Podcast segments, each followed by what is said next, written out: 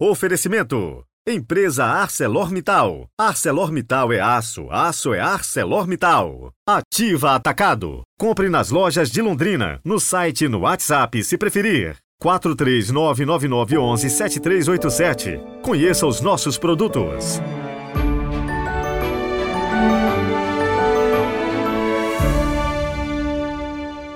Bom dia, quinta-feira, 27 de julho de 2023. Sejam muito bem-vindos. Desejo que a graça de Deus seja bem perceptível em nossa vida. Tenha certeza que o Cristo nos acompanha em todos os momentos. Ele é o Deus conosco, hoje e sempre. E hoje quero mandar um abraço especial para o Bruno Assis, que nos acompanha através do Spotify no trajeto de casa para o trabalho. Obrigado pela carona de todos os dias. Rezemos juntos.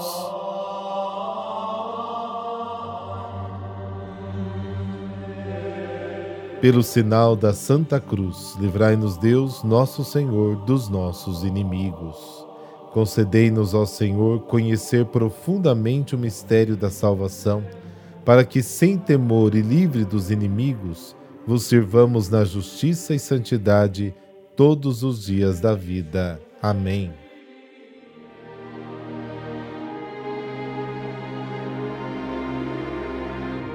Mateus capítulo 13, versículos de 10 a 17. O Senhor esteja convosco, Ele está no meio de nós. Proclamação do Evangelho de Jesus Cristo segundo Mateus. Glória a vós, Senhor.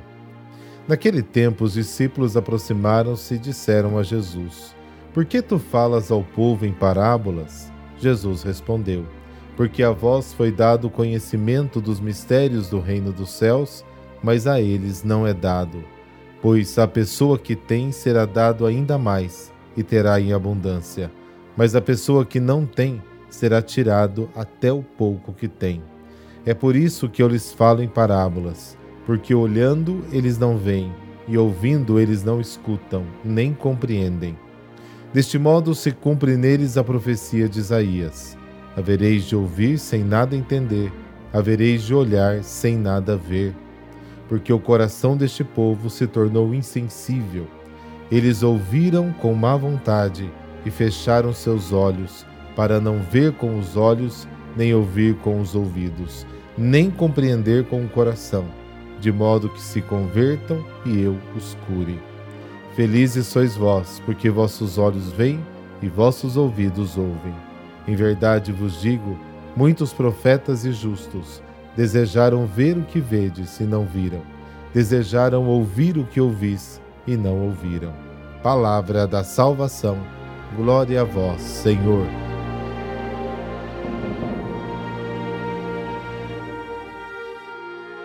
Mateus não apenas nos transmite a parábola, mas também nos oferece uma atualização que transforma a parábola dirigida aos pregadores em catequese para os convertidos.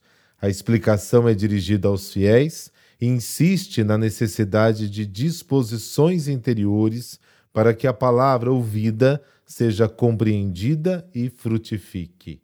As disposições mais importantes são abertura e sensibilidade aos valores do reino de Deus, coragem diante da perseguição, constância, perseverança, resistência ao espírito maligno e liberdade interior. O mistério de entender ou não entender tem uma referência a Deus. Os mistérios são conhecíveis apenas com a ajuda de uma luz que vem do céu. Para Mateus, a fé é principalmente a confiança depositada inteiramente na pessoa de Jesus.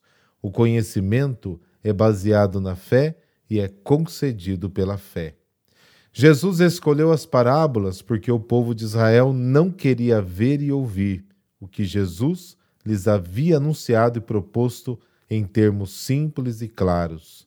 E os discípulos, por outro lado, são chamados a conhecer plenamente os mistérios do reino de Deus o desígnio que Deus tem para a humanidade, revelado pelo próprio Jesus através das suas parábolas.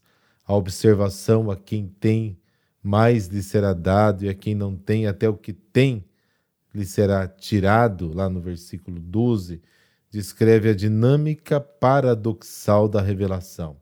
A dos discípulos, precisamente porque seguem Jesus, podem conhecê-lo cada vez mais profundamente, e das multidões, que, pelo contrário, não tendo tomado uma decisão favorável a ele, afastam-se cada vez mais da lógica do reino. A segunda parte da resposta de Jesus indica a real motivação para o seu falar em parábolas. Esta linguagem evidencia a atitude da multidão que, vendo e ouvindo, não compreendem.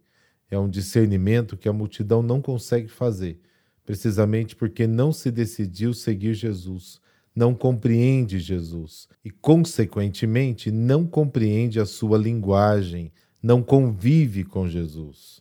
O escândalo da rejeição do Messias faz parte do plano de Deus, atestado pelas Escrituras.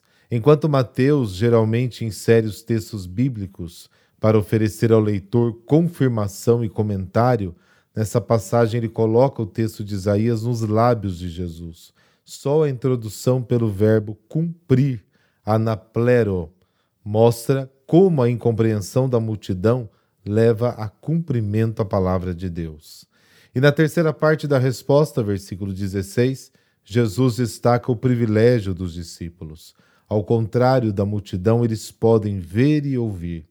A motivação para sua felicidade é precedida pela expressão em verdade vos digo, com a qual Jesus garante a certeza da sua afirmação. Ele coloca os seus discípulos no topo de uma história de promessas, cujos destinatários se dividem em duas categorias: os profetas e os justos. Essa expressão associa aqueles que anunciaram a vontade de Deus, os profetas, e aqueles que a realizaram, os justos.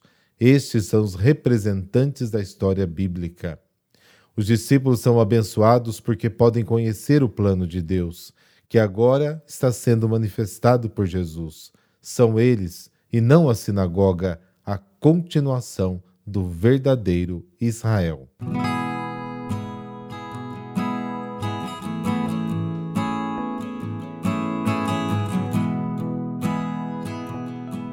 São Pantaleão, médico e Marte. Ele nasceu em Nicomédia, na atual Turquia, no século III. Era filho de Eustóquio e de Eubola, que o educou na fé cristã. Após o falecimento da sua mãe, Pantaleão estudou retórica, filosofia, medicina, por isso se tornou um prestigioso médico. Durante a perseguição contra a igreja, Pantaleão conheceu o sacerdote Hermolau, que o fez enxergar que Cristo é o verdadeiro Senhor da vida e da saúde.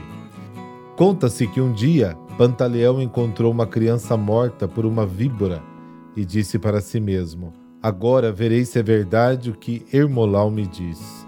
E falou ao menino: Em nome de Jesus Cristo, levanta-te, e tu, animal peçonhento, sofre o mal que fizeste. Diz a história que a criança levantou e a víbora ficou morta. Logo ele se converteu, recebeu o batismo e dedicou a medicina a curar pobres gratuitamente. As curas milagrosas que Pantaleão realizava em nome de Jesus Cristo causou a inveja de outros médicos.